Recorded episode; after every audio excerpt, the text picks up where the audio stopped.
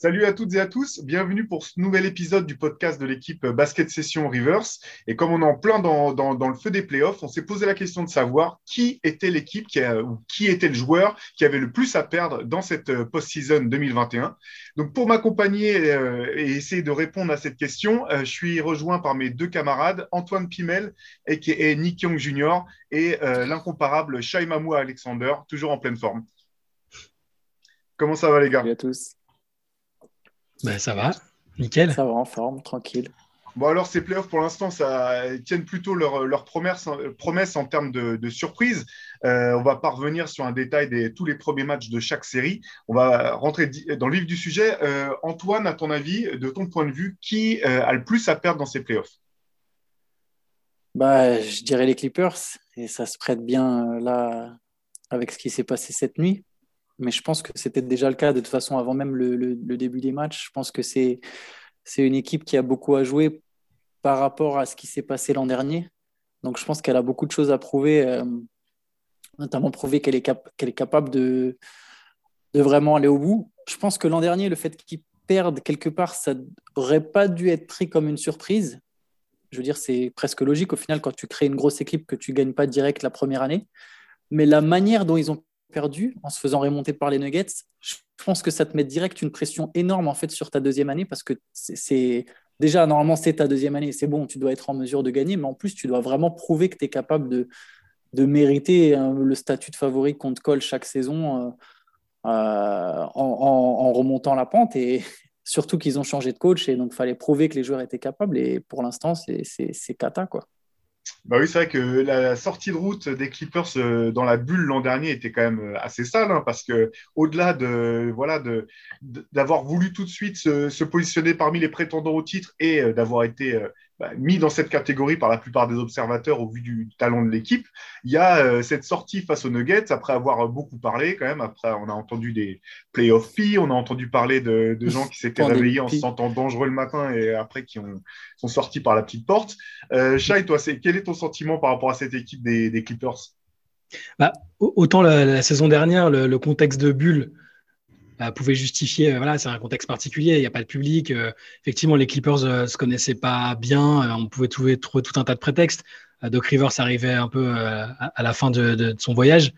autant là, j'avoue que je m'attendais pas à les voir aussi mal débuter les playoffs. Et en même temps, tout au cours de la saison, ils n'ont pas réussi à avoir la même équipe. Enfin, l'équipe a beaucoup changé tout au long de la saison. les mêmes joueurs n'ont pas pu être alignés fréquemment entre les repos des uns, les blessures des autres. Euh, donc au final, c'est une semi-surprise. Euh, mais je suis d'accord avec Antoine, ce serait une catastrophe, ce serait un fiasco, euh, un fiasco terrible, surtout quand on pense que Kawhi peut, peut, partir, peut partir à la fin de la saison s'il en a envie. Il a une player option, donc ça, peut, ça serait un feuilleton absolument inévitable si les Clippers venaient à partir. On se demanderait ce que ferait, ce que ferait Kawhi. Après, il, faut, il, faut, il faut se dire quand même, il faut, on, est alarmiste et c'est normal parce que c'est assez rare de voir une équipe perdre les deux premiers matchs à domicile.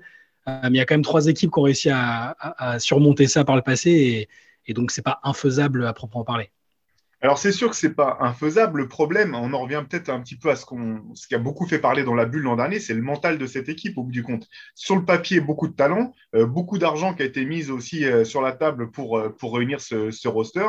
Et cette question de ressources mentales qui va forcément revenir. Et je serais tenté de dire ressources mentales du côté des joueurs et aussi peut-être ressources euh, en termes de style de jeu du côté du coaching de Tailou. D'ailleurs, je serais, assez curieux de, connaître votre, sentiment par rapport à ce que euh, bah, a pu montrer sur ses deux premiers matchs qui n'ont pas été à l'avantage de, son équipe. C'est. Tu vois, on se disait que justement, on allait voir est-ce que le problème était le coach ou est-ce que le problème était les joueurs. Je pense qu'en fait, la réponse, elle est valable.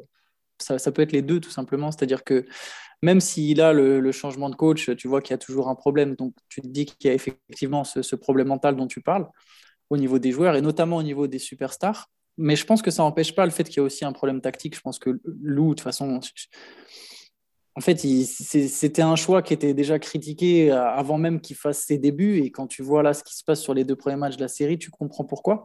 Mais je veux, je veux juste revenir un truc sur le mental. C'est intéressant parce que j'ai l'impression que les Clippers, c'est l'équipe qui a le moins de faiblesses de toute la ligue. Tu vois, sur le papier, en tout cas sur ce qui concerne euh, Bon, il y, a un problème à la main, mais tu vois, tu as, été une équipe qui est capable d'être complète, de, jouer de plein de manières différentes, qui a deux superstars, qui peut jouer small ball, jouer avec des grands. Tu peux switcher sur les écrans, tu as plein de défenseurs polyvalents. Il y a un truc, tu vois, l'équipe, c'est sans doute la plus profonde et qui a le moins de grosses lacunes. Par contre, ils ont une grosse lacune, c'est ils n'ont pas l'instinct du tueur. Et au final, là, ils se retrouvent embarqués dans une série où c'est peut-être l'équipe la moins clutch de la ligue qui joue contre un des mecs, voire le mec le plus clutch de la ligue. Et tu arrives en playoff sur des trucs où faut, voilà, faut, faut que tu assures, faut, faut, faut que tu prennes tes responsabilités. Et en fait, ils se font, ils se font bouffer à chaque fois. Ils se font bouffer parce qu'ils n'ont pas ce mental pour tenir. Et à côté de ça, c'est sûr que Louis, il, y a, il y a quelques choix tactiques.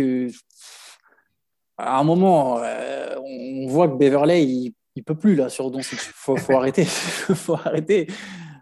Euh, il devrait lancer Batum. Moi, je comprends pas pourquoi Batum il passe pas plus de temps sur le terrain, tu vois. Hmm. Même pas, même pas parce qu'il est français. Ça n'a rien à voir, tu vois.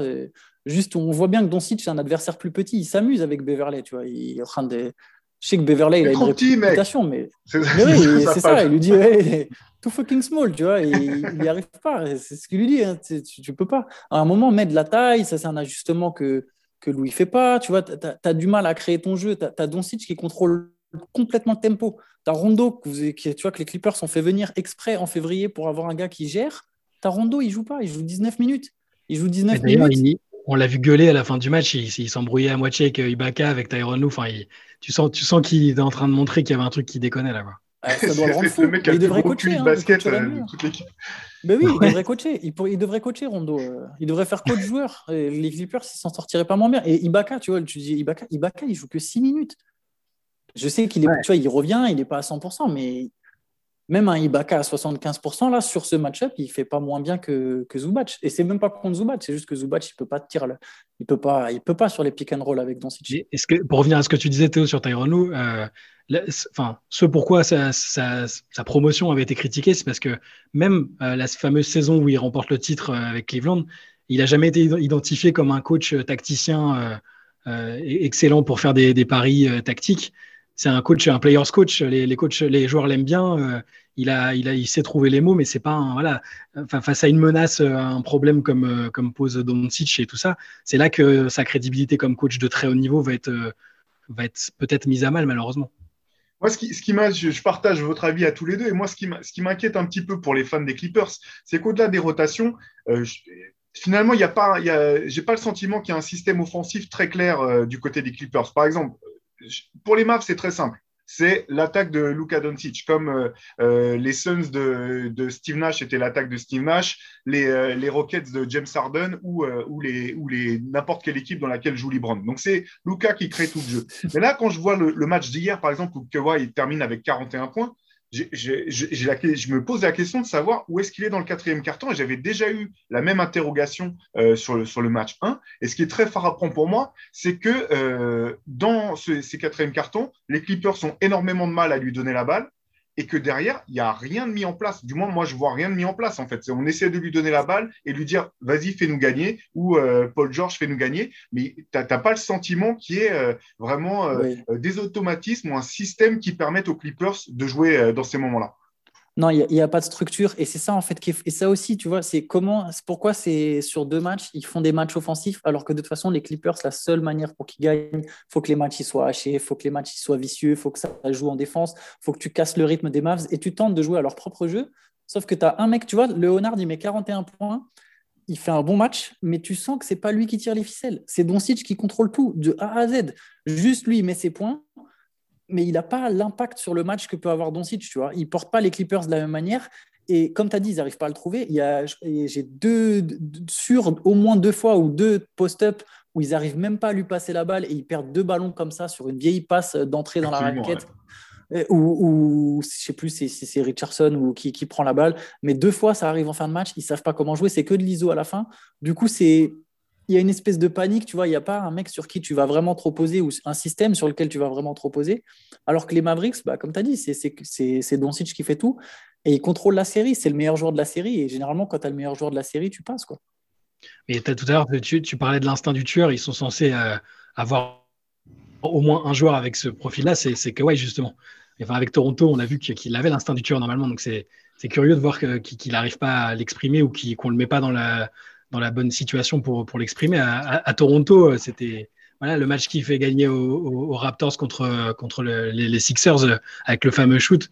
Bah, il a, enfin, tout au long des playoffs et même en finale, il a montré qu'il avait cet instinct. Donc, euh, je, suis assez curieux de voir ce que ça va donner. Mais il ne l'a pas toujours eu, je trouve. Ah, pardon, je, trouve qu'en fait, il ne l'a pas toujours eu dans sa carrière. C'est ça qui est intriguant, en fait. Il y a eu des fois où Kawhi a été très fort, bah, notamment cette campagne avec Toronto, même si je pense que l'impact de Laurie et de Margasol niveau leadership, et on s'en rend encore plus maintenant compte avec le recul, devait être incroyablement sous-estimé parce qu'au final, Leonard, il avait juste à être le meilleur joueur. Et là, au Clippers, il peut pas vraiment être juste le meilleur joueur, à part si tu te dis que Rondo peut être le leader du vestiaire, mais bon, ça fait que quoi, quatre mois qu'il est là. Et, du coup, au Spurs, il y a quand même eu pas mal de campagnes, tu vois, où pareil, il n'a pas vraiment ce truc de je les prends et je les emmène très loin, quoi il y, a, eu le titre, mais c'était différent. Il se révélait. Et l'année après le titre, justement, il a eu du mal à les porter très haut, tu vois. Hmm. Je ne sais pas s'il a tant que ça, cet instinct du tueur. Bah, je, suis assez d'accord avec toi, Antoine, dans le sens où j'ai l'impression qu'il y a deux choses un peu différentes. C'est que, euh, effectivement, c'est un, joueur capable de, panier clutch et d'action décisive dans, les fins de match, mais je ne pense pas non plus que, ce soit forcément. Euh, euh c'est pas un playmaker comme peuvent l'être bah, Doncic, Libran ou d'autres. Et là, on en revient un petit peu au problème du coaching. C'est, je pense qu'effectivement, à Toronto, on en parle, on a déjà un petit peu oublié, mais ce que Nick Nurse proposait en termes de coaching, ça soit offensif, offensivement, défensivement, plein d'options différentes. C'était d'un autre niveau de richesse. Et j'ai l'impression qu'on retrouve un peu le même problème dans la défense des Clippers.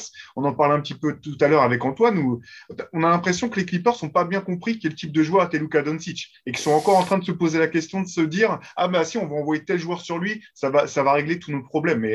Mais Aujourd'hui, je pense que Doncic a, passé ce, cap depuis longtemps. Je vais vous lire une petite stat juste pour information. Donc, euh, Luka Doncic, 21 ans, je vais vous donner ses stats en moyenne en playoff jusqu'à présent sur deux séries. Bah, c'est petit, petit échantillon, mais quand même 32 points de moyenne, 50% de réussite, 38% à 3 points, 9,5 rebonds, 8,8 passes. Donc, je pense que c'est trop naïf de penser qu'on va trouver un joueur qui va pouvoir stopper ce mec-là et résoudre tous les problèmes. Et il y a un autre truc qui est inquiétant, c'est la réaction de, Lou après le match. Ah il, accentue vachement sur le fait, bah, attendez, ils ont gagné deux matchs, il faut en gagner quatre, il faut en gagner quatre. Mais enfin, déjà, il, met aussi l'accent sur un autre truc, c'est les Mavericks vont pas toujours shooter aussi bien. Donc, comme s'il expliquait les deux victoires des Mavericks par leur adresse. Alors, c'est vrai, il y a une adresse insolente. Il y a Porzingis, il met un tir, le, ballon, il touche le cercle, il monte sur Mars, il fait trois tours, il redescend dans le panier. Tu vois, il y a, il y a Doncic, il met son truc à un pied, à trois points. C'est clair, il y a des tirs, tu vois, avec de la réussite. Mais si tu leur rentres pas dedans, si tu, le match, il n'est pas haché, si tu défends pas fort, euh, si tu casses pas ce rythme, ils vont continuer à mettre dedans. Et encore plus maintenant qu'ils vont à Dallas, euh, ils vont avoir leur repère. Tim Hardaway Jr., il est dans un état de confiance. Le cercle fait la taille, c'est un océan le truc à chaque fois qu'il prend un tir. Les gars, ils sont en pleine confiance, ils sont relaxés. Contrairement aux Clippers, ils n'ont rien à perdre. Et tu as, besoin à un moment de leur casser leur confiance, je vous jure. Quoi. Et, et ça, le fait que Lou, il n'a pas l'air d'avoir capté ça, en tout cas, qu'il ne tourne pas son message sur ça, au moins publiquement, j'espère qu'il le fait dans le vestiaire, mais je pense pas. Et je me dis, mais les gars, ils sont mal barrés. quoi. Et du coup, euh, ce qu'on disait au début sur le fait qu'ils aient énormément de choses à perdre, c'est que là, ce serait la deuxième campagne avec ce groupe-là, euh, plus euh, donc quelques recrues par-ci par-là. si, là, ça marche pas, et même si Kawhi reste, bah, ils, ont, tout à perdre et le groupe va exploser. Je présume qu'ils vont pas rester, ils vont pas laisser les choses comme ça, que ce soit au niveau du coach ou au niveau de, de, des cadres de l'équipe, ça peut pas rester en l'état. Mais alors, tu, fais bien d'en parler, Chai, parce que la grande question, c'est ça. C'est euh, pour ceux qui n'auraient peut-être pas suivi la situation contractuelle de Kawhi Leonard, cet été, il est une player option qui lui permet de casser son contrat et de devenir free agent. Donc, euh, bien sûr, euh, on pensait, on ne pensait pas forcément que la question se poserait et euh, les Clippers pouvaient être confiants dans l'idée qu'ils repartiraient pour la troisième saison quoi qu'il arrive et qu'ils pourraient avoir encore un an avant de se poser cette question. Mais effectivement, si jamais les Clippers devaient sortir au premier tour des playoffs éliminés par les Mavs, là, on imagine déjà les, tabloïds, notamment du côté de New York, en train de s'exciter et de, balancer rumeur par rumeur avec des sources sûres citées par Chris Broussard et, compagnie. Vous pensez qu'il peut partir en gros? Vous pensez que ça peut être la fin de l'équipe si jamais les Clippers sortent, euh, sortent euh, après ce premier tour? Moi, perso, je pense pas. Je pense qu'il va rester, quoi qu'il arrive, qu'il sorte ou non. Et je pense qu'ils ne sont pas encore éliminés, très sincèrement. Je pense qu'ils ont encore leur chance, même si ça me semble très compliqué. Mais même s'il devait sortir au premier tour, je, pense vraiment qu'il a envie d'être à Los Angeles, que c'est là qu'il voulait être et que c'est là qu'il veut rester. Par contre, il y a des questions à se poser. Pourquoi tu donnes 64 millions à Luc euh, Kennard si tu le fais pas jouer? Il joue pas en playoff. Donc, ils lui ont donné 64 millions. Ils n'étaient pas obligés de le prolonger de suite. Ils l'ont fait. Je ne dis pas de bêtises, il n'était pas free agent. Je, sais plus, il n'était pas free agent. On est d'accord, c'était un transfert. C'est un transfert qu'ils font le soir de la draft. Donc, le soir de la draft, ils récupèrent un mec. Il, lui le prolonge pour 64 millions. Il joue pas. Et du coup, maintenant, lui, il n'a pas de valeur. Comment tu reconstruis ton équipe? Parce que c'est bien de faire exploser l'équipe, mais comment tu l'as fait exploser si de toute façon, tu n'as même plus la marge pour signer des gars parce que tu as offert 64 millions à Luc Kennard avant même de l'avoir fait jouer une seule fois avec ton équipe? Il n'y a qu'une seule réponse à ça, c'est que si vous vous rappelez bien, le, jour, euh, je sais pas, peut-être une semaine après l'arrivée de Kennard euh, aux Clippers, Tyrono, il avait oublié son nom. En fait, il se souvenait plus du nom de son joueur. C'est-à-dire qu'en conférence de presse, il, citait euh, Ouais, on a, on a été content d'accueillir un tel, un tel, et oh, je me rappelle plus de son nom. Et, donc là, le mec, il est dit bon, je crois que. On aurait dit Coach K aux Jeux Olympiques. Ouais, le 8, il est pas mal. Ah, mais pareil, je crois que. Bon, après, ils ont prolongé Marcus Williams, euh, Marcus Morris, pardon. Ça, il, il, fallait. Mais, mais tu vois, au final, leur masse salariale, elle est blindée. Donc, ils n'ont même pas de marge pour progresser, en fait. C'est, euh, c'est, ils sont presque dans la situation où, si vraiment fallait exploser, il faudrait se poser la question de est-ce qu'ils transfèrent ou pas Paul George, quoi. Tu vois, je veux dire, la tristesse du truc. Paul George qui n'a pas été mauvais, hein, pour le coup. On a, c'est vrai qu'on est souvent. Euh, un peu acerbe avec ce joueur. Hier, 28 points, 12 rebonds, il fait son match. Mais euh, un petit peu, moi, j'ai eu un petit peu le sentiment que c'était euh, qu'il faisait son match, mais que ça pesait pas vraiment dans, dans l'équation. Un peu comme les 30 points de, de Kawhi Leonard en première mi-temps, ceci dit. Hein. Et, si vous le permettez, j'aurais bien voulu revenir sur euh, une action dont tu as parlé tout à l'heure, Antoine. C'est ce shoot sur une jambe de Luka Doncic. Alors que le score était encore serré, en hein, première mi-temps, je crois qu'il y a 6 points d'écart seulement au moment où il prend ce tir. Il est absolument pas obligé de prendre ce tir les, Mavs n'ont pas peur des Clippers, mais c'est même pire. Tu as l'impression que le mec, il joue en pick-up ou euh, dehors sur son terrain et qu'il il prend un tir juste pour faire kiffer son pote Dirk dans, dans, les tribunes et pouvoir lui, le pointer du doigt. Quoi. Il, a salué aussi euh, Patrick Mahomes avant la fin du match. Il est venu voir sur le côté avant que ce soit fini. Genre, alors qu'il y avait 125, 121. genre, c'est bon, hein. t'as vu, je maîtrise. Là. Ouais, t'as, raison, il n'y a, a, pas le sentiment de. Ils n'inspirent pas la crainte. Euh, L'autre jour, Barclay disait que c'était les Lakers. Bon, je ne suis pas sûr que ce soit complètement vrai, que les Lakers n'inspirent pas la crainte. Mais c'est peut-être finalement les Clippers qui n'inspirent pas la crainte parce que les gens ont vu que, euh, que, l'année dernière, ils étaient capables de craquer dans un contexte ultra favorable pour eux. Et, et que là, c'est parti pour eux, encore une fois. Quoi. Ouais, grosse question. Effectivement, euh, bon, c'est intéressant ce que tu disais, Antoine, sur euh, est-ce qu'il y a risque ou non que, que, que White parte euh, cette année, qu'ils explosent l'équipe. Le problème, en fait, on en revient encore à ce dont on parlait tout à l'heure, c'est le mental de l'équipe, parce que quoi qu'il arrive, si jamais ils devaient sortir et sortir tôt dans les playoffs, ils, vont, ils se préparent à, à manger un été, voire un peu plus, avec des rumeurs, une pression médiatique forte, etc. Et la question, c'est même si tu repars avec ce groupe, euh, dans quelle euh, euh, prédisposition d'esprit tu peux être, sachant que pour cette équipe, l'objectif, c'est le titre. Clairement, depuis l'an dernier, c'est le titre ou rien quasiment.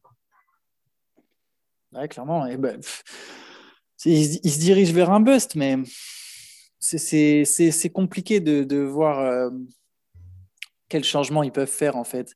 Mais, là, je pense qu'ils sont pas. Si, si d'une manière ou d'une autre, ils arrivaient à renverser la tendance, tu peux aussi te dire que par contre, ça peut leur servir de déclic. Euh, je pense qu'ils ont besoin. Je pense que c'est une équipe qui a besoin d'un déclic. Elle, ne se fait pas confiance pleinement. je pense qu'ils sont tous conscients qu'ils sont forts et qu'ils peuvent aller loin, mais ils n'arrivent pas à, affronter l'adversité et à vaincre l'adversité. Ils l'ont pas encore fait. Ils ont, ils, menaient 3-1 contre les Nuggets, et ils se sont fait remonter. Ils n'ont jamais su s'en remettre. Là, ils sont en train de se faire balader. Mais si à un moment ils trouvent d'une manière ou d'une autre un déclic, je pense que derrière, c'est l'équipe la plus dure à battre. C'est ça, en fait, qui est ironique, c'est que d'un autre côté, c'est peut-être la meilleure équipe qui est la plus proche là de se faire éliminer et qui est la plus proche de, se planter complètement et d'être la risée euh, euh, de la ligue tout l'été. Mais d'un autre côté, tu te dis que un déclic et les gars derrière, ça va être très dur de les bouger. Hmm. Donc il y a un espèce de paradoxe avec cette équipe en fait. Ouais, équipe vraiment difficile à cerner. clairement, quand même, euh, on va pas dire au bord du gouffre, effectivement, c'est deux matchs, il reste encore beaucoup de temps, mais euh, le, disons que le, contexte n'est pas, favorable. Euh, est-ce que vous avez en tête donc d'autres joueurs ou d'autres équipes qui ont, beaucoup à perdre pendant, ces playoffs? Shai, toi, je crois que tu avais une petite idée en tête de quelqu'un qui, jouait beaucoup en ce moment. Ouais, alors c'est un peu, comment dire, je suis pas sûr que ce soit, une opinion très populaire, mais euh, en fait, je pensais à Russell Westbrook, pas, dans le sens euh, les Wizards sont attendus, euh, tout le monde pense qu'ils vont aller en finale ou quoi que ce soit. Mais en fait, Westbrook, il a, trusté l'actu de la fin de saison avec, tout ce qu'il y a eu autour de ses triples-doubles, l'histoire qu'il a marqué. Enfin, tout le monde a été, tout le monde a été emballé par le fait que, que, que ce qu'il voilà, ce réussit à faire, c'est exceptionnel. On ne pensait pas que ça, ça arriverait un jour. Il bat Robertson, tout ça. En fait, j'ai un peu peur. Je, je, trouve qu'il a à perdre pour sa legacy si ça continue euh, comme tous les ans quasiment depuis qu'il joue plus avec euh, Kevin Durant. Euh, s'il sort encore au premier tour sans, sans, vraiment lutter, sans, sans, mettre en difficulté l'adversaire, parce que là c'est parti, c'est un peu parti pour encore une fois. et je me dis que en fait on va, on va vite oublier les, stats et le côté surréaliste de ces stats qui méritent vraiment tout, ce que, tout, tout le bien que les gens en disent et qu'on va, ça, va finir comme, comme un joueur un peu loser qui, voilà, bah, qui n'arrive pas à passer un tour s'il n'a pas euh, un des meilleurs attaquants de tous les temps avec lui, euh, et, que donc en tant que alpha dog ou euh, franchise player, il, il aura quasiment jamais passé un tour tout seul. Quoi. Il l'a fait avec Houston, mais il y avait James Harden, il l'a fait l'année dernière. Mais sinon, tous les premiers tours, avec OKC, même la saison MVP, il passe pas un tour. Et là, avec, même s'ils sont pas du tout favoris, qu'on connaît le parcours difficile qu'ils ont eu, et que ce sera peut-être pas forcément entièrement de sa faute, j'ai l'impression que son héritage, l'héritage qu'il va laisser, euh, malheureusement, a beaucoup à perdre à, une, nouvelle sortie de route euh, prématurée. Hmm. Alors, intéressant, parce que moi, c'est vrai que je n'ai pas tout à fait le, même, même, avis que toi. Alors, peut-être que je suis un peu un avis un peu biaisé parce que j'aime bien, j'aime beaucoup de joueurs, etc. J'ai l'impression, moi, personnellement, que finalement, sa fin de saison régulière, le fait qu'il arrive à faire remonter les Wizards jusqu'à cette huitième place et se qualifier pour les playoffs, a un peu, à l'inverse, euh, racheté son image, l'image qu'on essaie de lui coller depuis son départ d'Okessi, et que malgré tout, c'est un joueur qui prouve que peu importe euh, qui est autour de lui, quand tu as Russell Westbrook dans ton équipe, tu fais les playoffs. Et finalement, les joueurs qui, ont cette capacité, ils ne sont pas si nombreux que ça. Quand on voit les meneurs qu'on classe souvent devant lui, bah, il n'y en a pas beaucoup euh, sur qui, à part peut-être Chris Paul ou, un ou deux autres, il n'y a pas beaucoup de joueurs qui sont de, de cette trempe-là donc finalement, euh, effectivement, les Wizards euh, sont mal embarqués, mais est-ce qu'ils ont vraiment tant que ça à perdre, surtout quand on voit finalement l'effectif qui est pas, c'est pas, qui est quand même pas euh, mirobolant. bonne pioche de, de Gafford, en tout cas, franchement, c'est assez incroyable qu'ils aient réussi à choper ce mec-là en, ah, cours de saison. Mais bravo, voilà. C'est même plus de la faute de, c'est même plus de la faute de. Ouais, c'est même plus de la faute de Garpax là, on peut plus leur coller ça sur le dos et ils sont partis maintenant. c'est l'esprit, c'est l'esprit qui continue à rôder dans le United ah Center. Mais euh, ouais, donc euh, moi, Westbrook, finalement, je me dis que sa saison, elle est plutôt, plutôt sauve. Euh, la question se poserait l'an prochain, peut-être plutôt si les Wizards repartent avec une équipe mieux embarquée et qu'à nouveau, ça devait peiner au départ comme ça a été cette année. Là, là, je pourrais plus facilement me ranger de ton avis, Chai. Moi aussi, je ne suis pas tout à fait d'accord parce qu'en fait, j'ai le sentiment que les, les échecs au premier tour de Westbrook, j'arrive pas à savoir à quel point il pèse dans sa legacy. En fait, je, préfère le voir un peu du même, œil, du même œil que Théo, c'est-à-dire de se dire Ouais, mais ils mènent ces équipes-là en playoff. Et des gars qui mènent leur équipe en playoff, il n'y en a pas beaucoup. Surtout quand on voit les équipes avec qui il sort, en fait. Parce que que ce soit le Thunder sans Kevin Durant ou les Wizards, c'est pas des grosses équipes. Donc, en fait, ne serait-ce que le fait d'aller en playoff, c'est déjà pas mal. Même si je Bon, les Wizards ont Bradley à côté, hein, mais au final, aujourd'hui, si tu regardes dans la ligue, il y a combien de mecs qui seraient capables de faire passer un cap aux Wizards si tu remplaces Westbrook? Il y en a peut-être 15. Il y a peut-être 15 mecs. Il y a 15, 15 à 20 joueurs meilleurs que Westbrook en NBA. Il y en a peut-être 15. Et il n'y a que 15 mecs qui vont finalement faire mieux que lui. Et je pense qu'en fait, le débat sur la legacy de Westbrook, il est plus sur est-ce qu'il peut vraiment faire gagner une équipe je pense même pas qu'il y a un débat sur est-ce que c'est un franchise player. Je pense que ça, c'est déjà. En fait, on a déjà la réponse. On sait déjà que c'est pas vraiment le cas. Je pense qu'on sait. tout le monde a compris que Russell Westbrook mènerait pas une équipe au titre. Je pense que sa legacy, elle est plus sur est-ce qu'il fait gagner ou est-ce que ses stats sont dans le vide. Je pense que maintenant, le débat, il est, longtemps sur ça, sur est-ce que, ok, il juste, il gonfle ses stats ou est-ce que c'est un gars qui impacte positivement son équipe. Et je pense que ça, il y, entre, il y répond à chaque fois que oui, il impacte son équipe. Le fait même que les Wizards, qui est super mal commencé, ils arrivent à finir en trombe parce qu'ils cartonnent et qu'ils les mènent à, je sais pas, je crois c'est 18 victoires en 23 matchs ou 17 victoires en 23 matchs sur la fin, et que du coup ils les qualifient, ça, ça parle, c'est ça sa legacy en fait. C'est que il fait gagner. Quand il est à 100% et qu'il fait ses triples-doubles, il fait gagner. Il fait gagner. Après, bien sûr qu'il ne fait pas gagner au point de, t'emmener euh, jusqu'au second tour, mais bon là, ils sont huitièmes, ils jouent contre les Sixers je veux dire, le reste de l'effectif autour de Bill et Westbrook, c'est Hashimura qui n'est pas très expérimenté, c'est, c'est Bertans qui a déjà eu sa contractière, tu vois, c'est c'est pas des mecs avec qui de toute façon tu vas aller loin dans tous les cas. c'est plus. Euh, Pardon, vas-y, j'arrive. Non, non, c'était plus dans la comparaison avec. Euh, c'est pas les mêmes joueurs, hein, mais tu, tu, prends un Damien Lillard, il a déjà eu des équipes. Euh, pas fantastique en termes de, juste de talent individuel, sans doute mieux construite que les Wizards actuellement et avec euh, de meilleures individualités, mais euh, il a pris des Blazers qui étaient septième ou huitième, euh, il leur a fait passer au moins un tour. Parfois, il les a emmenés en finale de conférence sans avoir. Alors, c'est des très bons joueurs, CJ McCollum, etc. C'est des bons joueurs de basket, vraiment, quasi, quasi All-Star pour certains, mais Là, avec les Wizards, il a Bradley Bill qui est meilleur marqueur de la ligue euh, quasiment depuis deux ans, euh, si tu prends les deux saisons accumulées. Je trouve pas qu'il ait une équipe si horrible. C'est juste que c'est vraiment pas pour l'instant présent parce que sur cette saison-là, il est euh, ce qu'il a, ce qu'il a fait, c'est très fort. C'est vraiment juste sur l'héritage. Est-ce que parce que quand tu écoutes les talk shows américains, qui ne sont pas paroles d'évangile, hein, euh, les Nick Wright et compagnie, ils vont, te dire euh, oui, bah, c'est super, ou Stephen A. Smith, c'est super euh, ce qu'il ce fait, bravo, c'est génial en saison régulière. Mais les Américains, ils sont à fond sur les playoffs et sur l'impact d'un joueur en, en playoffs. Et si je ne dis pas que Westbrook fait perdre son équipe, mais je dis juste qu'effectivement, sa place dans l'histoire plus tard et la façon dont on s'en souviendra, en tout cas peut-être aux États-Unis, peut-être pas forcément ailleurs, c'est comme quelqu'un qui n'arrive pas à faire une vraie épopée en playoff comme, joueur focalisant. Mais c'est une question de détail et il n'est pas encore trop tard pour qu'il arrive à ça.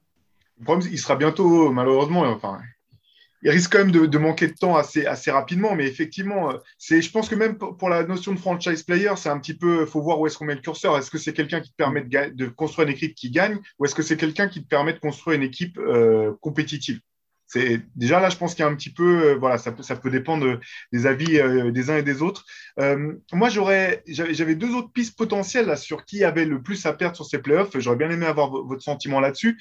moi, j'aurais parlé de peut-être de Philadelphia très bien parti effectivement dans la série face aux Wizards. Mais là aussi, on a une équipe qui est en place depuis un petit moment, avec un nouveau coach, il est vrai, beaucoup de talent euh, à plein de postes, mais qui a été décevante par le passé. Si jamais ça, ça, devait ne pas aller au bout, voire euh, se terminer plus tôt que prévu, est-ce que vous pensez que c'est une équipe qui pourrait euh, risquer d'être reconstruite? Ou du moins modifiée profondément? En tout cas, la question, elle va se poser. Je pense que là, Philly, c'est l'équipe qui a le parcours le plus simple à l'Est sur le papier, parce qu'ils jouent les Wizards et après ils jouent le vainqueur de, Knicks Hawks. Donc eux, normalement, si la logique elle est respectée, ils sont censés aller tranquillement, ou presque, jusqu'en finale de conférence. Donc je pense qu'ils peuvent même pas se juger sur, même s'ils font finale de conf, finale quelque part, c'est juste logique. Ils vont devoir se jauger sur, sur, euh, sur, sur est-ce qu'ils peuvent aller plus loin. Et s'ils perdent encore contre les Bucks ou les Nets, euh, et qu'ils n'arrivent pas à passer ce cap, je pense qu'ils vont devoir au moins se poser la question de est-ce qu'on peut vraiment euh, exister avec Joel Embiid et Ben Simmons? Est-ce qu'on peut vraiment garder les deux? Est-ce que ça peut vraiment marcher avec les deux? Ou est-ce qu'on en choisit un des deux, sans doute Embiid, et on construit autour de ce gars-là? Donc s'ils vont pas, oui, voilà ça. S'ils font pas finale NBA, tu penses que ça pourrait être euh, potentiellement la fin de l'aventure euh, Ben Simmons aux Sixers? Je ne sais pas si ça serait la fin, mais je pense qu'ils devraient sérieusement se pencher pour de bon sur la question, selon la manière dont ça se passe s'ils perdent. Donc c'est hypothétique s'ils perdent. Mais, mais si euh, on se retrouve dans une situation où au final on voit que sur jeu placé, dans, voilà, en playoff, ça joue plus lentement, il y a moins de transition, et que sur jeu placé, tu as encore des gars qui laissent 4 mètres à Simmons, et que, et que du coup, les, Sixers peinent en attaque à cause de ça. même s'ils ont mieux construit hein, cette année, ils ont pris des shooters autour, c'est beaucoup plus complémentaire, c'est plus équilibré. Mais si tu vois qu'encore une fois, malgré ça, tu arrives à un certain point, euh, tu arrives à une certaine limite, je pense qu'il faudra sérieusement se poser la question. Je pense qu'ils se la sont déjà posée un petit peu au moment où il y avait les rumeurs avec James Harden. Mais je pense que là, il faudra sérieusement se dire, bon, OK, si on veut passer un cap, bon, il faut qu'on choisisse et qu'on mise que sur un des deux. Hmm. Donc, donc, ils ont quelque chose à perdre, ça c'est clair. Shai, tu as, un sentiment sur cette équipe Sixers? Qu'est-ce qu'elle t'inspire sur ces playoffs? Bah, bah, D'abord, pour revenir sur ce que disait Antoine, là, pour, pour le coup, c'est peut-être la première saison depuis 2-3 euh, ans euh, où j'ai l'impression qu'il y a moins cette question de savoir si Embiid et, Simmons peuvent coexister. parce que j'ai l'impression que Simmons s'est un peu spécialisé sous Doc Rivers. A, il a vraiment comment dire, accepté son rôle de, défenseur monstrueux. Euh, qui, va être en charge de stopper quoi qu'il arrive l'autre, enfin le meilleur joueur adverse, et que il a accepté euh, de, laisser euh, Embiid rayonner comme franchise player dominant. Et, j'ai trouvé que ça, du coup, dans le jeu, c'était plus l'ADN de jeu était plus clair, la façon dont, dont les relations dans l'équipe dont ça se passait dans l'équipe était, plus clair et que du coup l'équipe fonctionnait mieux en fait. Donc je pense que la, blessure d'Embiid mine de rien a quand même un peu cassé euh, la, dynamique à un moment. Je les trouvais vraiment très forts, très sereins. Euh, ils n'avaient pas besoin de faire jouer les stars euh, très longtemps. mais comme tu disais, le parcours, voilà, ça, a l'air d'être du gâteau jusqu'en finale de conférence. Et selon la manière dont ils perdent en finale de conférence, s'ils perdent, là, effectivement, on pourra dire que c'est un, un, fiasco, mais ça reste que la première année de Doc Rivers. Donc, je pense que c'est pas le danger est pas, imminent. J'ai l'impression qu'ils, je les imagine pas, sauf énorme euh, surprise et élimination euh, euh, bah, dès ce tour-là ou au suivant. J'ai pas l'impression qu'ils aient dans l'intention de, tout faire péter en fait. Pas tout de suite.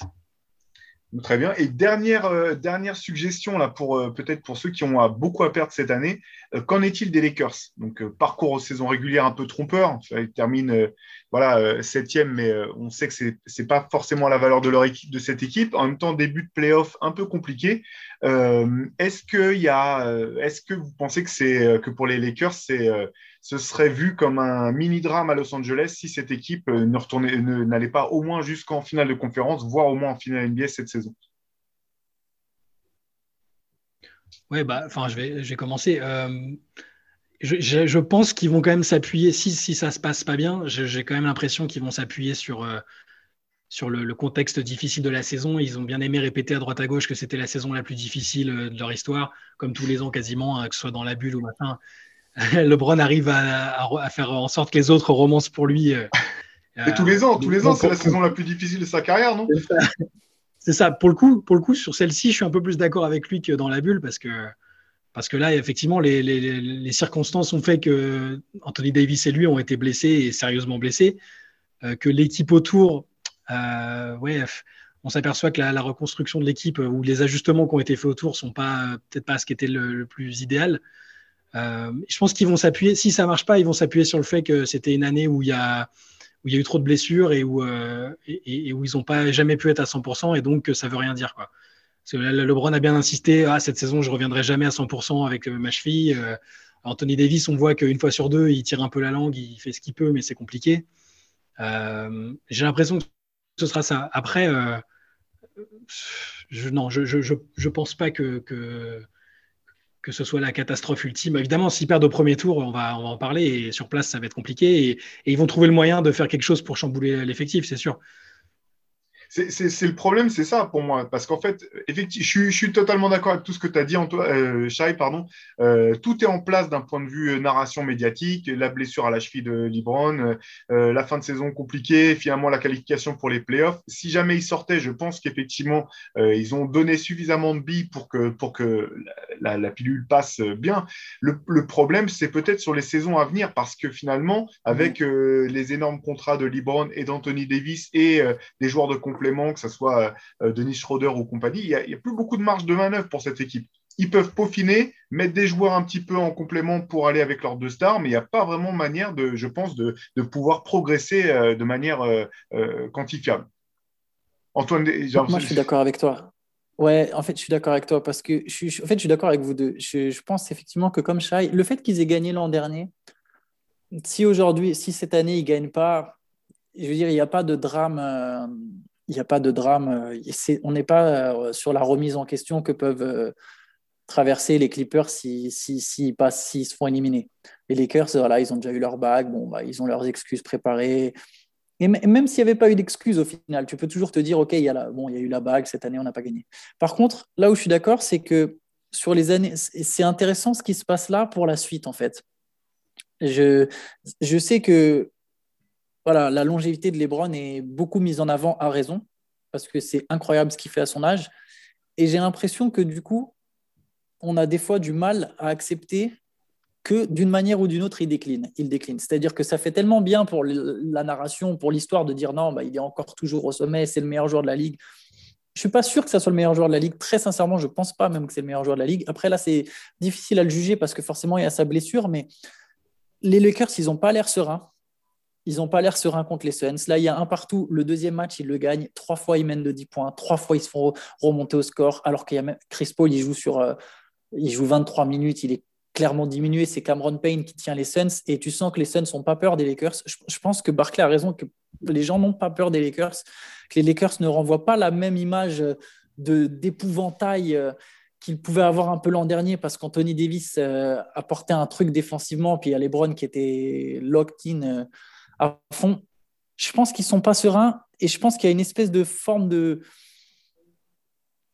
déclin. C'est un peu dur à dire parce que voilà, comme j'ai dit pour les Browns, c'est dur de parler de déclin, mais tu sens qu'ils sont moins tranchants. Après Davis, et, et c'était ça, c'est-à-dire cette année, c'était l'année censée où Davis était censé prendre pleinement le relais. Euh, déjà l'an dernier, je vous rappelle qu'il y avait des coéquipiers qui disaient le meilleur joueur de la ligue, c'est Anthony Davis. C'était, je veux dire, c'est quand même des Lakers qui le disaient. Tu vois, c'est, Rondo, c'est Markif Morris, c'est pas, c'est pas des haters de LeBron. Et, là, avant même le début de la saison, LeBron avait dit ouais, maintenant moi, je prends le backseat quoi. Je, je, et, et, pourtant, c'est pas ce qui s'est passé. Davis, il y a quand même, il est fort, mais il est irrégulier et il y a, il y a un peu cette difficulté à vraiment prendre la place du boss, tu vois. Et moi, si j'étais les Lakers, je me poserais quand même des questions pour les années à venir, si, si là, ça ne se passe pas bien. Je me poserai des questions sur est-ce qu'on est vraiment encore capable au final d'aller chercher un titre? Euh, Alors oui, techniquement oui, mais est-ce qu'ils sont vraiment dans la... Je sais pas, les Bucks et les Nets me semblent beaucoup plus sur la phase ascendante que les Lakers, malgré le fait qu'ils aient LeBron et Davis. D'autant qu'Anthony Davis, en toute logique, là, devrait effectivement entrer dans, dans son prime, commencer à avoir un rayonnement. Euh, alors, c'est pas pour dire qu'il est mauvais, effectivement, il est trop fort pour être totalement mauvais. Mais quand on voit le premier match euh, face aux Suns, moi, j'étais un petit peu.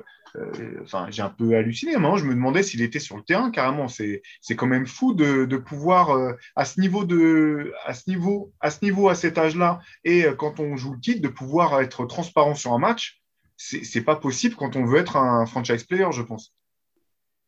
Et il est très fort dans les réactions. Il est très fort après quand il se fait un mauvais match. Il est toujours très fort pour rebondir. C'est ce qui s'est passé cette nuit. Mais il n'a pas. Tu vois, par exemple, Lebron, il y avait quand même un truc, c'est que Lebron, euh, euh pendant tout son prime et même un peu au-delà, Lebron, tu as besoin de lui, il est là. Alors après, il y a, bon, il y a eu le, le passage du hit en finale en 2011, mais après ça, tu sais que tu vas compter sur lui. Tous les soirs, il va être là et il va porter ton équipe. Et c'est ce que tu attends d'un gars de, ce niveau. Et Anthony Davis, même s'il ne peut peut-être pas, à l'échelle de sa carrière, rivaliser avec LeBron, bien sûr, tu as un des talents comme LeBron, tu en as un tous les, tous les 50 ans, tu vois, mais, ou dans les, tous les 20 ans, allez plutôt. Mais, mais Davis est censé être quand même le mec qui est en mesure d'être le meilleur joueur de la ligue, mais il n'a pas. Et tu vois, j'ai pas l'impression qu'il qu'il arrive vraiment à endosser ce costume et et, c'est lui qui va devoir le faire dans les prochaines saisons pour les Lakers. Même s'il y a encore les Browns, c'est lui qui va devoir le faire. Oui, et dans les prochains, oui, c'est vrai. Et dans les prochains matchs, encore plus avec, la, avec les Browns qui est diminué. Donc, est-ce que là, ils, sont vraiment capables Et, c'est pour ça que je pense que les gens n'ont pas forcément peur des Lakers. C'est qu'ils savent que les Browns, c'est pas le même les Browns. Et ils savent qu'Anthony Davis, c'est pas le gars qui tous les soirs va te martyriser. En tout cas, Ouais, le problème, enfin, c'est-à-dire que là, les Lakers eux-mêmes pourraient être rétorqués. Euh, hein, ils pourraient te dire, euh, bah ouais, mais là, nos deux stars ont été blessés, des trucs qui, dont on sait que c'est des trucs qui sont difficiles à soigner dans, l'instant et, dont il est difficile de revenir à, pleine puissance. Et Anthony Davis, si, je pense, il n'a pas euh, il pas eu la régularité dans LeBron sur sur toutes ces saisons en playoff. C'est qu'à chaque fois, il a des petits pépins physiques. Il n'a jamais des trucs gravissimes. Il a souvent des petits pépins qui, quand il est dans une bonne dynamique, il va se faire une entorse, un truc, il va manquer trois semaines, un mois. Il a toujours ces trucs qui font qu'il a du mal à faire toujours des campagnes de, de playoff folles ou même des saisons régulières complètement folles. dire, sinon, sur, le niveau strict, il est, c'est un, MVP en puissance. et là, les Lakers, ils vont dire, bah, comment vous pouvez dire que que, là, ça marche plus ou qu'on est sur le déclin, alors que nos, deux joueurs, nos, deux stars sortent de grosses blessures et ont du mal à. Je pense qu'ils pourraient, ils peuvent s'appuyer là-dessus. C'est pour ça que je, pour, cette année, je pense que les excuses, elles sont là et qui et qui peuvent s'en défaire euh, relativement tranquillement. Quoi. Mais je ne sais pas si c'est que physique. Ah, excuse-moi Théo, vas-y, vas-y. Non, non, vas-y Antoine, vas-y, vas-y. je disais, je ne sais pas si c'est que physique parce qu'avec les Pélicans, bon, il a pas, déjà, il n'a pas fait beaucoup de campagnes de playoffs, mais avec le Pélican, il fait une la campagne où ils sortent les Blazers. Celle-là me marque particulièrement l'esprit. c'est celle où, où Gio Holiday martyrise Lillard et j'en ai pleuré, mais il, est fort à tous les matchs. Mais, mais il n'a pas. Alors, il était un peu plus jeune. Il est fort à tous les matchs, tu vois. C'est même pas, il n'y a même pas un espèce de pépin physique et au final ils se font sortir par les Warriors parce que les Warriors sont beaucoup trop forts. Mais j'ai pas l'impression que c'est pas que physique. Il y, a, il, y a, une espèce, pareil, on en revient à la mentalité. Alors je, ne sais pas le même, le même truc que Leonard, mais on n'est pas sur ce joueur tueur. En tout cas, il est capable de l'être sur certains matchs. Mais sur toute une saison, sur toute une campagne de playoff, j'arrive pas à l'imaginer. Et pourtant, je trouve que c'est vraiment un excellent joueur, mais j'arrive pas à l'imaginer tenir la baraque sur toute une campagne, blessure ou pas blessure. Du coup, les Lakers peuvent toujours sortir leur excuse de ouais, nos meilleurs joueurs étaient blessés, mais eux, intérieurement, voient quand même les gars au quotidien et ils doivent savoir qu'ils ils doivent le sentir. Et de toute façon, ça, ça, se voit, il y a une espèce d'atmosphère un peu bizarre qui se dégage au Los Angeles. Il y a quand même, tu vois, il y a eu les histoires avec Kuzma qui réclamait publiquement à ce que Gasol joue. Il y a un peu les sorties de Schroeder, les Vogel qui, qui contredisaient Lebron, etc tu sens qu'il y a un peu une espèce de, tension qui est peut-être aussi due à la saison, c'est clair, mais tu sens que tu n'es pas sur la sérénité absolue de, que pourrait avoir un champion en titre. Et ils peuvent sortir les blessures, mais sur la suite, je pense qu'eux-mêmes savent qu'il y a quelque chose d'un peu plus profond que les blessures. La solution, c'est de donner les clés de la franchise à Alex Caruso et puis tout, ira bien, on le sait bien. c'est ça, exactement. Parce que bon, c'est vrai que de toute façon, les Lakers, ils ont déjà gagné leur, pari quelque part. Ils ont réussi à choper oui. LeBron, ils ont fait venir Anthony Davis, ils ont gagné un titre. On sait à quel point c'est difficile de gagner un titre. Et ils ont prouvé euh, décennie après décennie qu'ils étaient capables de trouver les moyens de faire jouer des, faire venir des joueurs forts. Par contre, il y a peut-être quelque chose à, craindre si jamais ça ne se passe pas bien cette année, c'est Frank Vogel, parce qu'on sait que, que Jason Kidd a déjà sa, lettre de candidature euh, prête dans sa poche à déposer sur le bureau de Jimmy Buzz à la première occasion.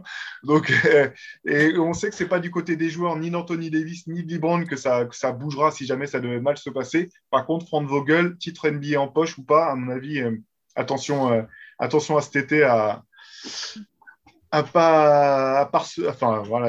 Selon la manière dont ils sortent, je pense. S'ils sortent, s'ils gagnent pas, je pense que c'est selon la manière dont ils sortent que ça peut influencer. Ouais, ouais. Bon, et eh ben écoute, voilà, on a fait un bon petit tour, je pense, effectivement, de, de ceux qui, euh, qui, peuvent trembler pendant ces playoffs. Euh, vous, à titre personnel, est-ce qu'il y a une série en particulier qui vous euh, excite ou qui vous intrigue plus que les autres là, sur, sur ce premier tour? Antoine, toi, c'est quoi ta, ta série préférée pour l'instant? Bah, alors, je sais pas si c'est ma préférée, mais celle que j'aime le plus suivre, c'est Blazers euh, Nuggets. Bon, pour le, déjà pour les Blazers, et parce que c'est deux équipes que, que j'aime bien regarder jouer.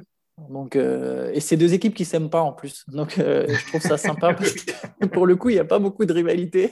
Et là, on est quand même sur des mecs qui ne peuvent pas se blairer, qui n'ont pas peur de le montrer. Toi aussi, tu regardes les caméras isolées sur Zach Collins et Jamal Murray. Ouais, Zach Collins, Jamal Murray. J'aime bien le fait qu'ils ne s'aiment pas, en fait. C'est marrant, j'aime bien les deux équipes, tu vois. Mais j'aime bien le fait que les deux équipes, elles ne s'aiment pas, tu vois. Qu'ils aient envie de se... Tu sens, tu vois qu'il y a un espèce de truc, genre, on a envie de les taper, tu vois, quand même.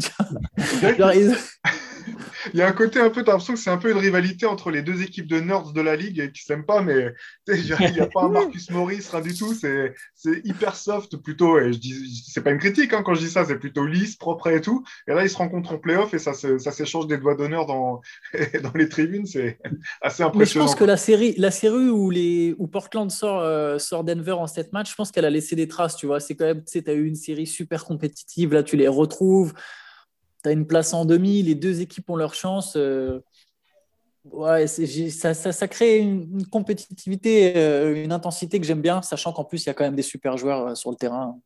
Celle-là, moi, c'est ma préférée. Et toi, Shai, est-ce qu'il y a une série que, tu kiffes particulièrement en ce moment? Ouais, bah il n'y a, eu qu'un match pour l'instant, mais la série entre les Knicks et les Hawks, le premier match m'a bien, bien chauffé.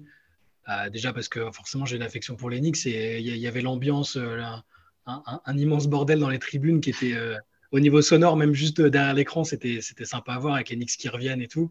Et même le, en, termes de niveau de jeu et enfin surtout de style et d'intensité de jeu, ça faisait, il y avait un côté un peu old school qui m'a bien plu. Et je pense que ça peut, ça peut se traduire sur une série un peu longue, un peu âpre, tu vois. Et, et, du coup, c'est celle-là que je suis le plus, je pense. Ok.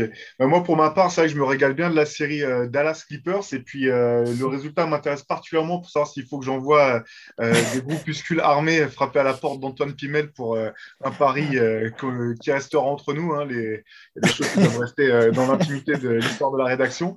En tout cas, en tout cas voilà, bah, je vous souhaite à tous les deux bah, bon playoff cette semaine. Bah, vous qui nous suivez, vous savez que vous pouvez retrouver toute l'actualité du basket et la plume d'Antoine et de Chai sur Basket Session. Et on vous dit à très vite. Ciao. Yes, ciao. Salut